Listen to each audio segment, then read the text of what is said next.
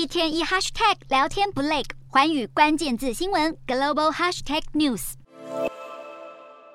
距离美国期中选举只剩不到一周，全美五十州的选民将决定哪一个政党能拥有国会参众两院的控制权。不过和以往不同的是，这次的投票将会有大批 Z 世代选民参与。这些出生于一九九零年代中期到二零一零年间的年轻人，是第一批在网络时代中成长，也是价值观最多元的一代。Z 世代选民中，预计有数百万人是刚年满十八岁的手头族。这些充满活力的年轻选民，是美国社会不容忽视的新血。根据民调，堕胎权、LGBTQ 权利、种族平等、气候变迁和全球通膨等，都是 Z 世代最关切的议题。至于 Z 世代将对其中选举造成多大的影响力，美国社会看法两极。有专家不看好年轻选民的投票率，认为十八到二十四岁的选民对政治的热情远远不及年长族群。另一方面，美国媒体教育州的民调显示，将近百分之八十五的 Z 世代有意参与选举，因为民主与共和两党吵得火热的堕胎权等议题，再加上许多州简化投票流程，都能激励更多 Z 世代青年投下手中的那一票。同样在本次选举扮演关键要角的，还有 LGBTQ 族群。根据法新社报道，各州初选胜出的 LGBTQ 候选人总数多达六百七十八人，创下历史新高。全美五十州和华府都有 LGBTQ 候选人出马竞选，百分之九十隶属民主党。选情最告急的时刻，民主党两名重量级人物，总统拜登与前总统奥巴马都警告，共和党内的极端主义势力正在抬头，将对国家社会构成威胁。拜登更在当地时间二日再度呼吁，美国人必须团结对抗政治暴力和选民恫吓，